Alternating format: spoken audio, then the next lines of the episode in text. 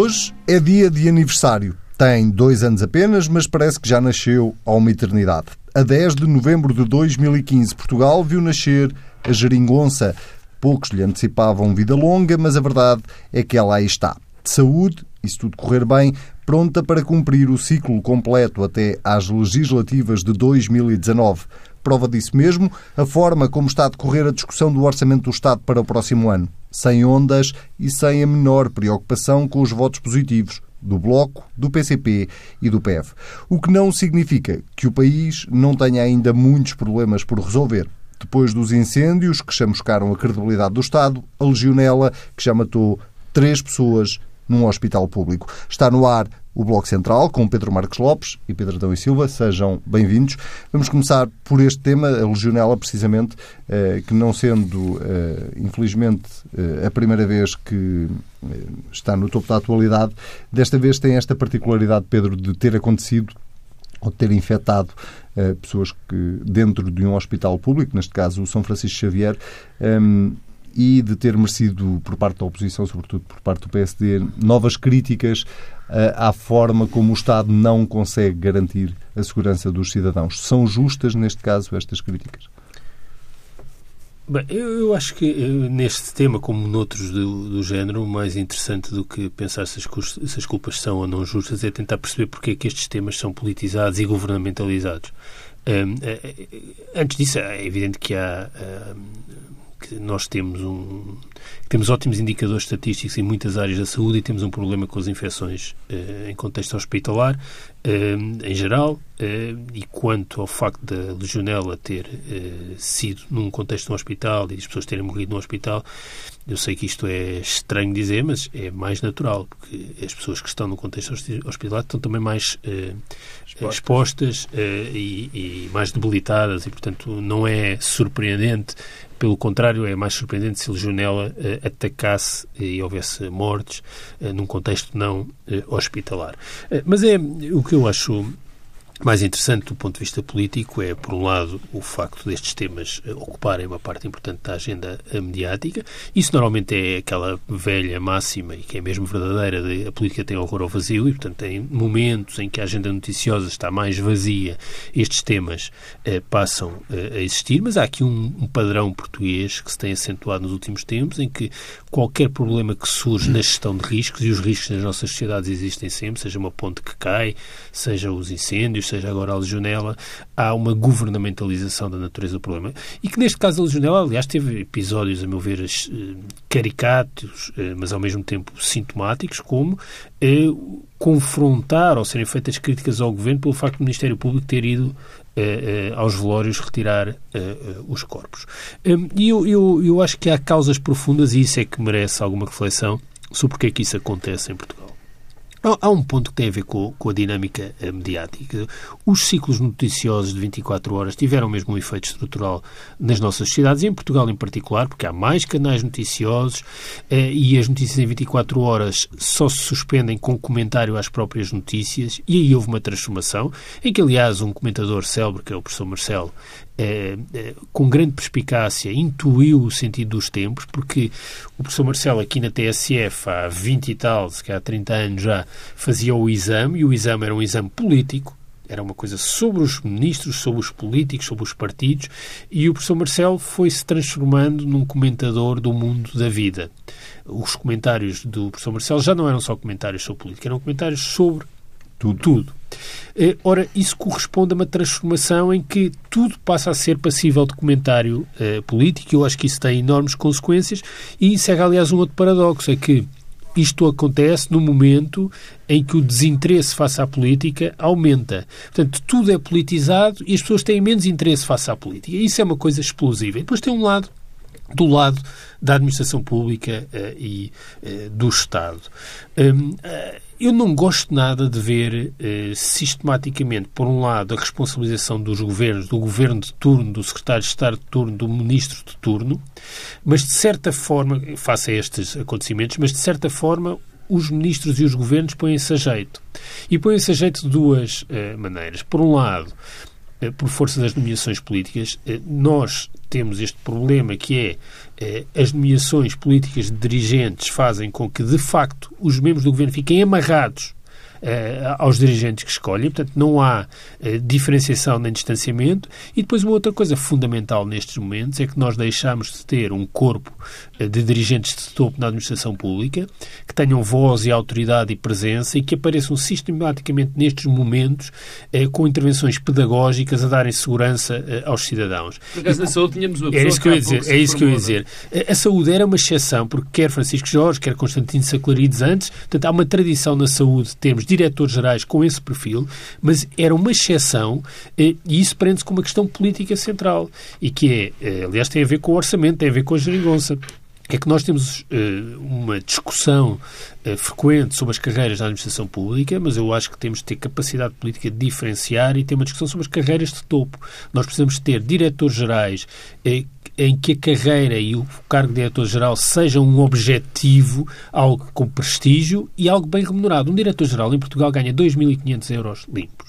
Ah, é impossível nós termos eh, como eh, carreira diretor-geral alguém que esteja disponível para estar 10, 15, 20 anos, uma carreira que culmina com o lugar de diretor-geral, que tenha prestígio, que as pessoas conheçam, que possa falar em lugar do secretário de Estado de turno. O que não faz sentido é cada vez que nós temos um problema eh, em Portugal, com o governo A, com o governo B, que seja o secretário de Estado de turno a assumir aquilo que devia ser assumido por um diretor-geral. E dirias que é irrelevante nesse nesse ponto que tu abordas, é, seria irrelevante se é por nomeação política ou se é por, por concurso? Isso, ou se é... os, os critérios que foram estabelecidos para, a CRESAP são maus critérios. Quer dizer, não é os critérios, é a forma como a CRESAP funcionou. A CRESAP não é uma história de sucesso. Mas eu acho que é preciso encontrar uh, um entendimento sobre como é que estas pessoas podem ser escolhidas, mas isso implicava que as carreiras na administração pública fossem valorizadas, que a remuneração das carreiras de topo tivesse critérios diferentes e, portanto, não, não, não, fosse discutida num pacote geral sobre eh, carreiras e aumentos salariais na administração pública, mas eu duvido que haja condições para isso. O professor Cavaco eh, Silva tinha, uma, tinha há uns anos, na altura, já há 20 anos, falava exatamente neste tema e dizia que não havia outra maneira que não fosse politizar esses car altos cargos públicos, porque a administração pública não, não estava capaz, não tinha gente Mas o, que o professor Cavaco Silva fez nas progressões e nas carreiras da administração pública disse. foi uma coisa, aliás, devastadora e que continuamos a pagar de más formas e, portanto, é, é mais uma daquelas coisas que é pouco uh, falada e que é um legado e uma, e uma herança. Mas o problema é que tudo isto faz com que nós, ao mesmo tempo que não temos capacidade de eh, discutir politicamente estes temas. Porquê? Porque eles não se eh, organizam em torno da, em torno da clivagem tradicional esquerda-direita, organizam-se em torno de uma outra clivagem, que é governo-oposição. E, portanto, quem está no governo, no fundo, não assume as responsabilidades e quem está na oposição responsabiliza o governo e as posições invertem-se, isso não traz nada de bom. E depois temos um vazio de este, não temos protagonistas à altura e não é só uma questão de protagonistas, é que a capacidade do Estado de nos proteger e de gerir os riscos está sempre mais fragilizada com a enorme rotação de responsabilidades na administração pública. Pedro Marcos Lopes, eh, há uma politização excessiva em casos eh, como este da Leginal? Bom, é um caso político, não é? Eu não sei se é uma politização excessiva, quer dizer, obviamente que é uma, há uma questão política aqui, há uma, há, pode haver uma questão política, por definição, se pode haver uma questão política, há uma questão política, porque se pensa em função desses critérios. Claro, mas é mesmo assim. Uh, primeiro, há, há, que perceber uh, a essência do caso, quer dizer, não quero repetir, mas é evidente que estes casos de legionela acontecem em determinadas circunstâncias. Acontecem mais nos hospitais, acontecem como aconteceu, por exemplo, aqui há, aqui há uns anos, né, em Vila Franca de Xira, na, na, na, numa fábrica, que são Sim. sítios onde há renovações de ar, onde o ar fica parado muito tempo, onde, enfim, todos esses aspectos técnicos que, obviamente, eu não domino. E falta saber a principal questão política política do dia a dia que, que, que estamos perante, ou que poderemos estar perante, é a seguinte: foi por algum desinvestimento na saúde que estes casos estão a acontecer, ou que este caso aconteceu. Portanto, se há algum, algo diretamente uh, uh, que se pode sacar diretamente a este caso, um desinvestimento eventual na saúde, ou pelo menos uma compressão que deu origem a que algumas coisas caíssem, e neste caso concreto teria sido para a fiscalização do ar, ou não. A politização é feita neste caso. É feita em volta disto. Só pode ser feita, só pode ser feita em redor deste assunto. É cedo para sabermos se de facto isso aconteceu, porque enfim, os testes estão a ser feitos e o PSD eh, foi logo dizer que havia esse caso. Bem, eu não, mais uma vez, digo, e volto a repetir, eu não sei, nem ninguém ainda sabe, se esse é o caso ou não. O que nós sabemos, em termos de política, decisões políticas, lá está, é que houve durante os anos da Troika, enfim, por, pelas razões que todos nós conhecemos, não vale a pena repeti-las, umas por vontade, outras por vontade política, outras por imposição, desinvestimentos em algumas áreas públicas. E se, por exemplo, nas áreas da soberania esse desinvestimento já vinha de trás, nos casos mais, eh, enfim, que tocam mais às pessoas, que é a questão da saúde e da, e da educação, não é? Existiram, obviamente, diminuição de, de, nos orçamentos. E nesse caso concreto, é provável que isso tenha acontecido. É provável não, parece estar à vista de toda a gente até pelos atrasos que vamos sistematicamente vendo nos pagamentos aos fornecedores da saúde, que houve que, houve, que existiram cortes. Agora, que tipo de cortes existiram? Se esses cortes incidiram ou não na segurança dos hospitais uh, ou não, se foram noutros setores, enfim, resta ver, e aqui agora é um bom exemplo para saber se, por exemplo, em áreas-chave, em áreas importantes, são as áreas da segurança, que, como é evidente, e o Pedro já o disse, não há nenhum sítio mais provável de acontecer este tipo de situações do que nos hospitais, mas resta saber se houve também desinvestimento nessa área, nessa área da, da segurança. Portanto, há alguma precipitação, houve alguma precipitação, na minha opinião, do PSD em fazer este ataque violento, porque ainda não se sabe, não é? Agora, que existem problemas e que esses problemas se foram agudizando, vão-se agudizando quanto mais o tempo passa. Existiram aqueles cortes. Agora já há dois anos de, de já vamos falar desses se esse tipo de cortes e em que, e em que sítio esses cortes foram feitos e continuam. E aqui a politização tem, é evidente e tem de ser feita até, quer dizer, quais foram as opções que continuaram, quais foram as opções que regrediram, quais foram as opções que tiveram um caminho diferente. E isso são, obviamente, assuntos políticos. São feitos em, em, em função do acontecimento trágico. É verdade. Mas, como diz o outro, é lá-se. E, e isto chama a atenção infelizmente da pior forma, para um eventual problema. Vamos ver se esse problema, ou esses problemas que eu, enfim, tentei elencar, se foram as decisões, foram as reversões, aconteceram ou não aconteceram. É aqui a politização.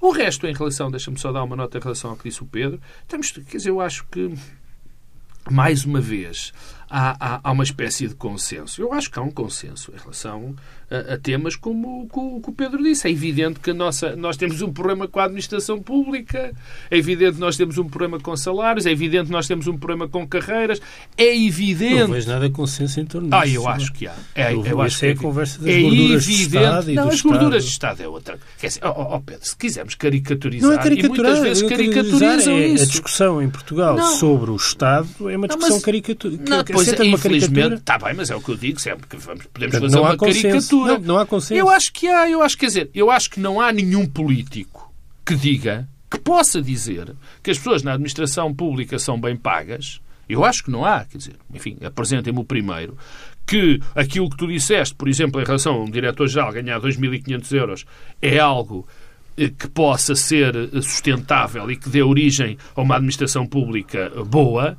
Eu acho que também ninguém, penso eu, de que como dizia o meu presidente, que o problema de nós termos um corpo forte, como já tivemos na administração pública, é vital. Eu acho que isso, eu acho que esse, a parte do diagnóstico está feito e o consenso durante está anos, feito. aquilo que dizia o Pedro Adão e Silva, durante anos a conversa eh, ou a discussão passava muito por há funcionários públicos a mais Mas, sim, mas, eh, e a massa salarial ou aquilo que o Estado gasta mas uma coisa, em massa salarial lá, é um excesso. Desculpa lá. Aliás, eu acho, eu acho, eu acho que esse Troika, é? discurso, eu acho que esse discurso foi pessimamente feito e teve efeitos terríveis. O melhor Estado, o menos Estado, mais Estado, deu origem a muito menos Estado e pior Estado. É verdade. Eu isso estou disposto a admitir. Agora, o facto de se dizer que há funcionários públicos a mais ou que se gasta demasiado com o Estado não implica diretamente que nós não possamos dizer que é preciso um corpo da administração pública forte e bem pago. Uma coisa não impede a outra. Isso é uma questão de de, de, de pôr os recursos melhor alocados, de alocar melhor os recursos. Não é uma questão de dizer tem que se cortar tudo. E quem assim o pensar está, obviamente, na minha opinião, profundamente errado. Bom, Nunca, desculpa só dizer, eu não, não, não, me lembro de ver ninguém eh, nos debates públicos e políticos a defender eh, carreiras diferenciadas, aumentos diferenciados nas carreiras. Pelo contrário, toda a discussão, todo o consenso em Portugal vai sempre no sentido de cortar mais os salários daqueles que ganham mais na administração pública. Aliás, foi por aí que começou eh, a austeridade. Um, e, portanto, eu acho que o consenso é exatamente em sentido inverso. Eh, é de penalizar mais as carreiras de topo na administração pública.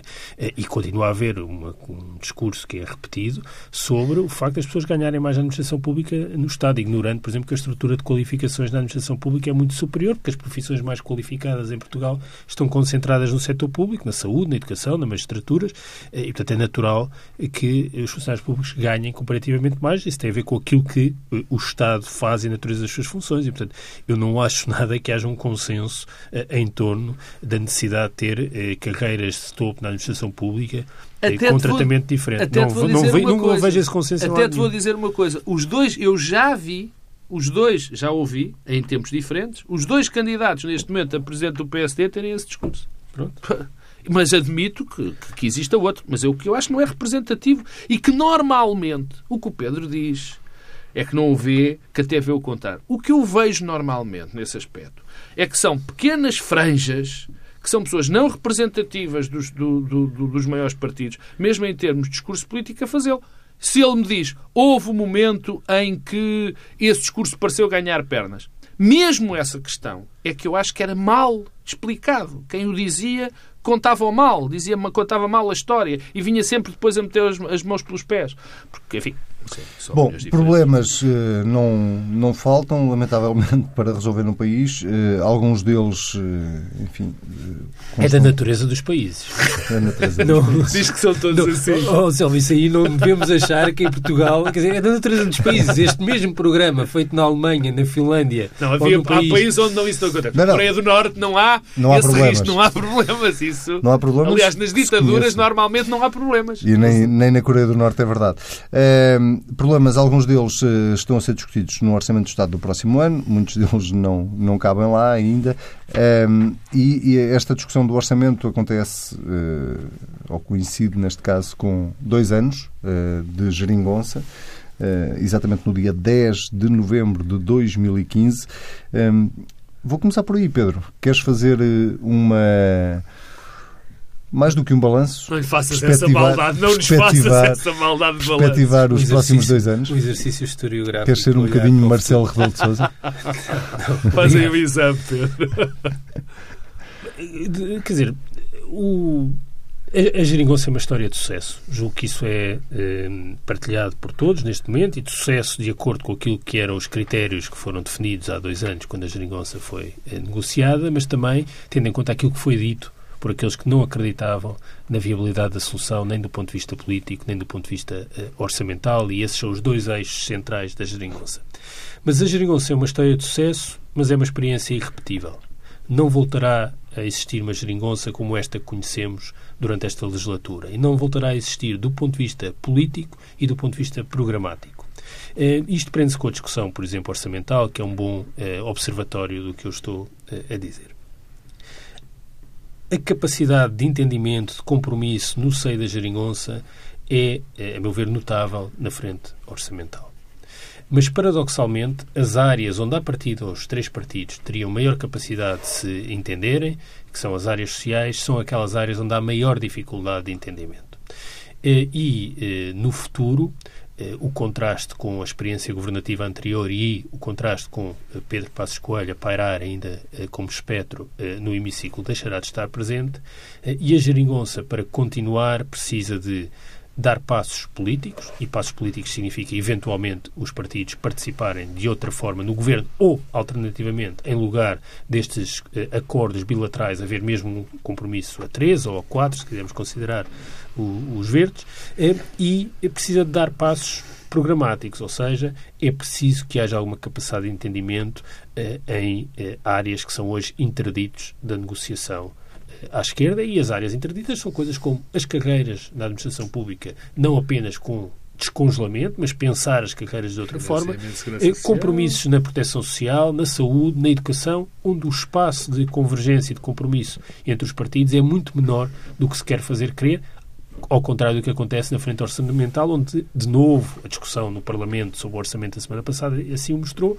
eh, os partidos à esquerda sentem-se muito confortáveis naquela discussão e os partidos à direita colaboram para que os partidos à esquerda se sintam confortáveis. A, a discussão sobre as pensões é uma discussão, de facto, inenarrável. Como é que o PSD e o CDS continuam a cair na esparrela de ir a jogo naquela discussão que é ultra penalizadora e que é um, foi um desastre sempre uh, aquela discussão. Com a pequena cereja no bolo de Maria Luísa Albuquerque dar uma entrevista nesta altura uh, de quatro páginas. Quer dizer, eh, se, há, se havia possibilidade do PSD fazer todos os disparates, né? quer dizer, é isto...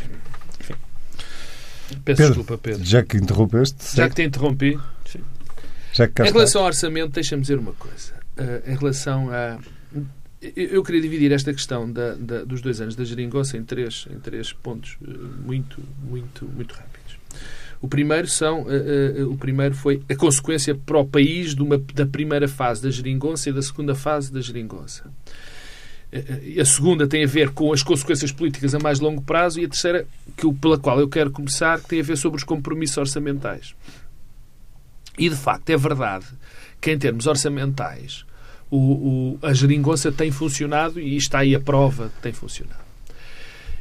Só que entra aqui um pequeno detalhe que eu acho que tem ajudado a que haja uma espécie de, de, de, de acordo que dá para a Europa e que dá para os, para os partidos da geringonça. E aqui entram as cativações.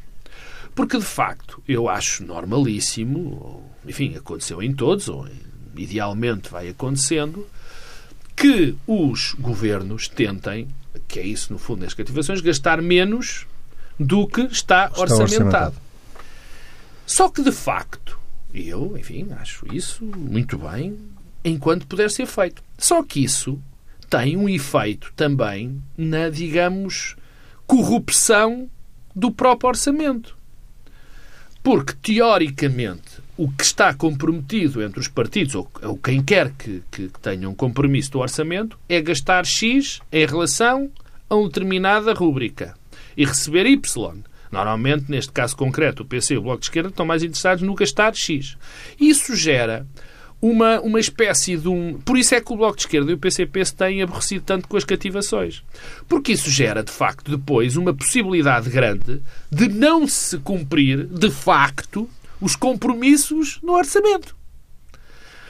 Porque essas cativações geram menos gastos e, teoricamente, se geram menos gastos, o compromisso é menor face aquilo que foi comprometido, face aquilo que foi combinado entre os três partidos. Essa é a nota que eu queria dar em relação. E, e, e algumas das explicações que são dadas para este consenso orçamental, em algumas situações, têm esta eh, consequência que depois faz com que o PC e o Bloco de Esquerda se queixem muito. Mas isto é o detalhe. A primeira, em relação à, à, à geringonça, a, a primeira consequência foi que há uma parte que ia funcionar bem e que fun funcionou bem, uh, inesperadamente, que foi da reposição. Há uma parte que ia funcionar mal, era dito que ia funcionar não, mal. Não, não, claro, inesperadamente, concordo contigo. Que foi uh, os acordos entre os, os, três partidos, nas reposições, uh, isso, de facto, correu bem, correu bem, e, o, e, o, e, o, e a geringonça, até este ponto, e estamos exatamente neste ponto, ou até há pouco tempo, em que tudo correu bem, porque essas eram as baias deste acordo. O problema é quando se tem que começar a governar com outro tipo de horizontes. E eu faço minhas as palavras do Pedro, não preciso ir muito mais longe, que de facto, nos grandes temas, uh, uh, nos grandes temas nacionais, onde é preciso mudanças, onde é preciso evoluções. Eu não digo reformas estruturais, senão o Pedro começa logo a saltar e este teto é, é, é, é, curto. Mas onde é preciso, pronto, utilizando o termo reformas, mudanças, progressões, pequenos ajustamentos, grandes ajustamentos, os caminhos dos três partidos não coincidem. Não coincidem, não vale a pena, quer dizer, e não achas que coincidem. algum dia vão coincidir? O problema é que eu acho que nunca vão coincidir. Mesmo que seja só com o Bloco? Não, não, mesmo, não. Bem, e já lá vou, porque são as, as consequências. Portanto, não vão Não, coincidir. mas recordam-se, desculpa só uma nota, Força. o Anselmo está nem que seja só com o Bloco, recordam-se que a semana passada Sim, sim, a eu dei de o António exemplo de... Não, não, não, não. Ah, não é Por causa da Câmara Municipal de Lisboa que havia um acordo eh, eh, só entre o PS e o Bloco. É Ao que o Pedro respondeu, ah, isso é só Lisboa. Claro. Parece que há uma dinâmica nacional do PCP se excluir de todas as participações em todos os O- executivos de freguesia é. e tudo, eh, deixando, eh, no fundo, o PS a depender da capacidade de convencer o Bloco, que, em muitos casos, também eh, se Que é uma auto-excluiu. pílulazinha que, de acordo com o Cianeto, para o Bloco de Esquerda. Mas, mas agora, assim, já agora só perguntar isto ao Pedro. Achas que isso é bom ou mau para o PS? Para o PS é bom, para o Bloco de Esquerda é mau. Ele responde? Qual das coisas? O facto do PC se estar a Excluir. excluir permanentemente e o PS ficar dependente do Bloco. Depende. É, a primeira parte é boa no sentido da tática eleitoral, porque eh, eu estou convencido, posso estar errado, mas que os eleitorados eh, partilham eh, satisfação com esta solução. Portanto, os eleitorados dos três partidos querem que os três partidos se entendam. Eh, E, portanto, desse ponto de vista, é bom para o PS.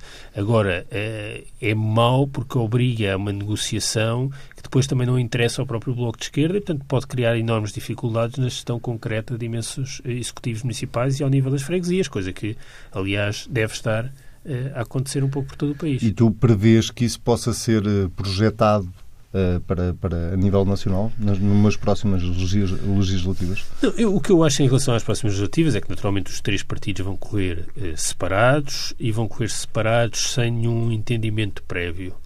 Eh, mas depois acho muito difícil que se voltar a, forma- a ser formada uma maioria de esquerda que os partidos não se entendam. Acho que isso é muito difícil de acontecer, é, porque isso será acho. muito penalizador para quem sair.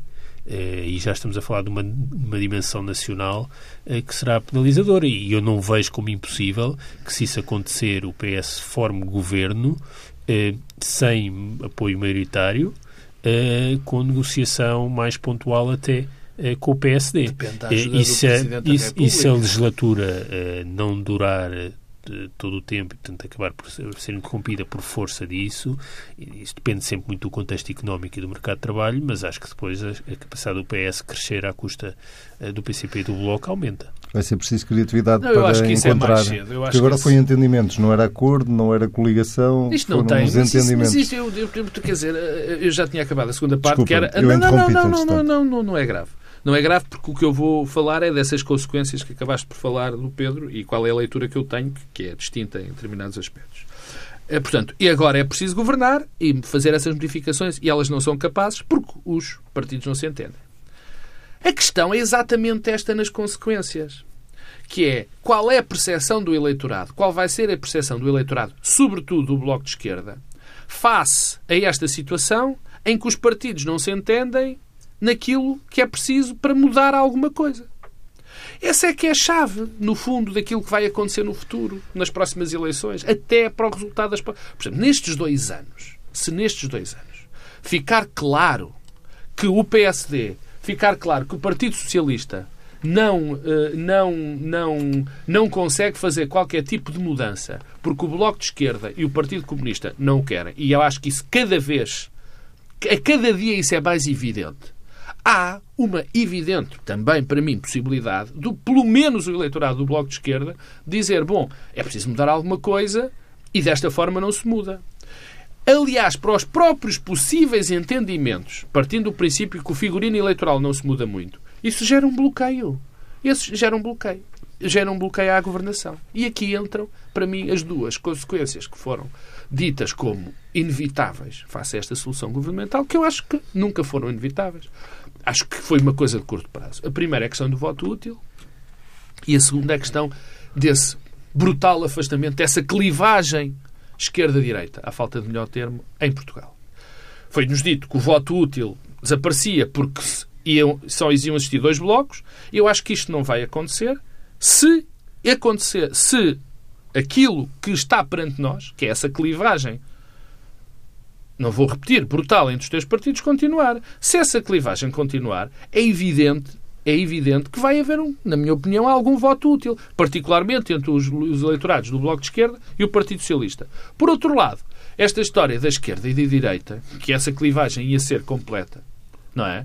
Até em termos de discurso, não está a acontecer, veja-se, veja-se, os candidatos ao PSD, por exemplo, à liderança do PSD, que, não recusam sair para esse discurso, que estão sempre a dizer que nem são de, não, que, que o PSD nem é um partido de direita, Rui Rio, e Santana Lopes, sabemos também, não é a imagem dele. Portanto, essa clivagem que ia acontecer não me parece que esteja a acontecer. Ah, e do lado do PS, perdão, a perceber que não podendo fazer enfim, eh, eh, mudanças com os dois partidos, inevitavelmente vai ter de fazer, pelo menos com o PSD, ou com alguém que no sistema político, neste momento, uh, apelai na terra. É no, no, em, em termos muito simples, Presidente da República. Muito bem. Temos qualquer coisa como sete minutos para falar do outro tema da semana, a Web Summit, que terminou esta quinta-feira em Lisboa. Acompanhaste com que nível de atenção esta cimeira? Pedro Adão e Silva? Com baixíssimo nível de atenção, não, confesso, eh, mas, mas tenho uma opinião sobre a importância destes temas e sobre a importância da realização do Web Summit, pois não acompanhei exatamente o que é que foi dito em cada momento, eh, mas percebo eh, o significado e o alcance deste tipo de iniciativas. Acho, acho, acho aliás, que é muito importante eh, do ponto de vista da modernização da imagem do país. Acho que Portugal tem a ganhar eh, em se reposicionar do ponto de vista da imagem, da percepção que as pessoas têm sobre o país eh, colocando-se do lado da inovação, da tecnologia, e, acho que é importante também, de alguma forma, que, que iniciativas como esta, com, com, o impacto que têm em todo o mundo, que ajudem, de alguma forma, a transformar também o perfil económico do país. Agora, uh, acho três outras coisas muito rápidas. A primeira, uh, os riscos associados ao excesso de empreendedorismo. Eu tenho alguma dificuldade com o próprio conceito, porque eu acho que nós tendemos a associar o empreendedorismo a criação de emprego e de empresas de iniciativa privada em setores que eles próprios são inovadores e tecnológicos e julgo que todos os países precisam de eh, empreendedorismo e iniciativa privada eh, e precisam, em particular, que ela ocorra em setores tradicionais. E, portanto, acho que há excesso de valorização da inovação quando uma parte importante da iniciativa e do empreendedorismo não é necessariamente inovadora, é criadora de valor e de emprego. E, portanto, por vezes, quando insistimos muito nesta visão, podemos estar a desconsiderar as empresas que criam 10 mil, 20 mil postos de trabalho em setores tradicionais eh, eh, e que são empresas necessárias e, portanto, cuidado com eh, o excesso de inovação. Depois há outro risco associado a isto, que é a ideia de que há aqui uma dicotomia, um dilema entre um Estado burocrático, ineficiente e um setor privado dinâmico e inovador. Ah, não é assim. Não é assim, está estudado. Aliás, economistas como a Mariana Mazzucato têm chamado a atenção disso, que é a importância do Estado para a inovação. Eh, o Estado não apenas eh, corrige as falhas de mercado, como cria novos mercados e grandes, uma, uma parte muito significativa dos temas que são discutidos em iniciativas como o Web Summit dependeram da inovação a partir do Estado. É o exemplo clássico do iPhone, que todo ele eh, assenta a inovação que foi promovida desde o Estado, mas se pensarmos desde logo na internet, é um exemplo bom de como a inovação precisa de uma alavanca uh, pública e, portanto, cuidar também com e o lado mercado da iniciativa. é regulamentação, logo é mas, para além da, mas para além da regulamentação, agora estou a mesmo a falar de uma outra coisa, que é o papel do Estado na promoção Sim. da inovação e do dinamismo económico. Finalmente, a quarta uh, discussão, e que é uma discussão que acompanha sempre estes temas, e esta semana julgo que como efeito colateral do Web Summit esteve muito presente, que é a ideia de um, a automatização uh, e a robótica vai destruir o emprego. Uh, eu sobre isso tenho enorme ceticismo.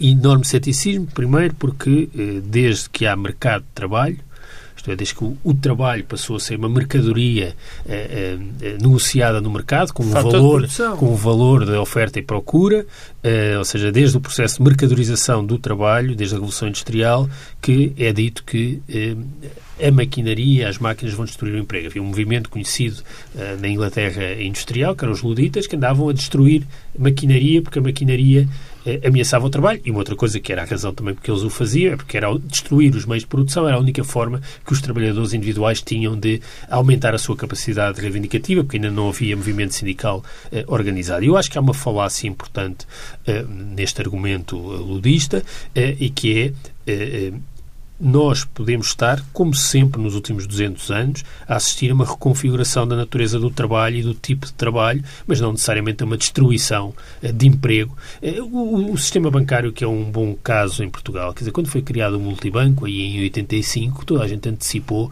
que isso ia destruir uh, emprego na banca. Depois não destruiu. Pelo contrário, o sistema uh, bancário português criou imenso emprego a seguir. Mais tarde começou a destruir, mas por outras uh, razões. E, portanto, é preciso muito cuidado com esta linearidade entre uh, aumento da robótica, digitalização e destruição do emprego, porque provavelmente vai tornar o emprego pouco qualificado menor, mas vai aumentar as necessidades de emprego qualificado e aumentar a produtividade do trabalho, que é uma coisa essencial para as nossas sociedades. E tu, Pedro Marcos Lopes, o que achas da robô Sofia? Eu não sou tão otimista como o Pedro, eu acho. Eu não sou otimista, sou cético em relação a esses argumentos. Hum, não, isso é um otimismo. No fundo, estás. Enfim, uh... Há 200 anos que ouvimos isso. Sim, não, eu não sou tão otimista. Acho que não, nós, vamos, não, nós temos uh, um problema grave nesse aspecto. Uh, aliás, para a própria configuração do emprego, o que eu acredito não é que desapareça emprego, eu acho é que a configuração do emprego a, a repercussão que isto vai ter no mercado laboral. Mas foi isso que eu disse.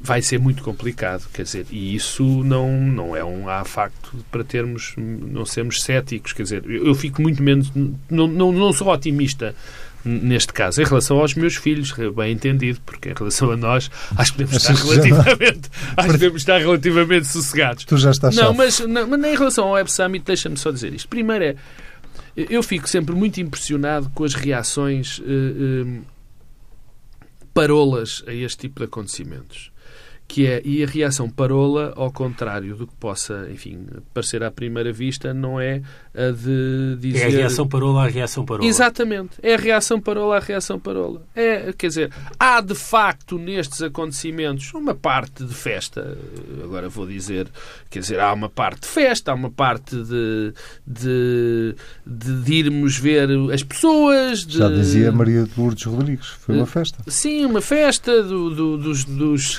dos autocolantes, dessas coisas todas. É evidente, mas quando se gera um acontecimento destes, esse tipo de coisas vão ir atrás. Agora, desvalorizar que seja minimamente um fenómeno que junta tantas empresas, que traz o secretário-geral da ONU, que traz as maiores figuras do, de, das empre... do empreendedorismo global, que mostra ideias novas, que traz uma imagem a Portugal extraordinária. Quer dizer, isto foi um acontecimento comentado em todos os lados do mundo. As pessoas das maiores empresas vieram cá. Portanto, a reação parola a isto, a dizer, ah, a desmerecer isto, é uma coisa absolutamente chocante. chocante. E... Nem mesmo a mediatização que foi tão Mas criticada... a mediatização faz parte, tem que ser. Quer dizer, com o acontecimento deste, e o, acontecimento deste já é mediatizado por ele próprio. Tu repara uma coisa, se veio o secretário-geral da ONU, se vêm pessoas importantes das maiores empresas, se acontecem fenómenos de, de mostra de novas tecnologias, de novas ideias, de novas empresas, é evidente que isto é, é por definição mediatizado, onde vão 60 mil pessoas. Quer dizer, coisa, eu acho que isto... coisa equiparável só Davos, provavelmente. Quer dizer, um também isso é, tem, outra, tem, tem outras Não, estou a dizer do ponto Sim. de vista da, da, das Agora, figuras e da importância. Eu acho que isto foi, é importante para o país, é sempre muito importante para o país, dá uma excelente imagem, que pode não corresponder exatamente à realidade, mas dá uma excelente imagem do país, mostra que de facto nós temos gente que está a mexer, que, que, que, tem coisas novas. Não é. For, quer dizer, quando nós pensamos no nosso surto de exportações. Eh, eh, isto também tem a ver com o facto de que se ter, enfim, uma, mudado alguns, alguns aspectos culturais nas nossas empresas que são muito importantes para o nosso desenvolvimento. E, e é bom que se, as pessoas que se lembrem que o nosso crescimento de exportações, por exemplo, que tem a ver com uma mudança de padrão nas nossas exportações. As, e isso foi um trabalho que levou muito tempo, que demorou alguns governos, mas tam, e isto também ajuda a mudar esse padrão. Agora, uh, uh, uh, aquela risota em relação a estas coisas dá-me dá os mesmos nervos que as pessoas que andam com Web Summits por todo lado na testa não sei o que dizer que lá foi. Muito bem. Pedro Marcos Lopes, Pedro Adão e Silva, eh, muito obrigado. Voltamos a ver-nos daqui uma semana. O Bloco Central eh, desta semana fica por aqui. Já sabe, se quiser ouvir, pode fazê-lo às vezes quiser. Basta para isso ir a tsf.pt e comentar com o hashtag TSF Bloco Central. Até para a semana.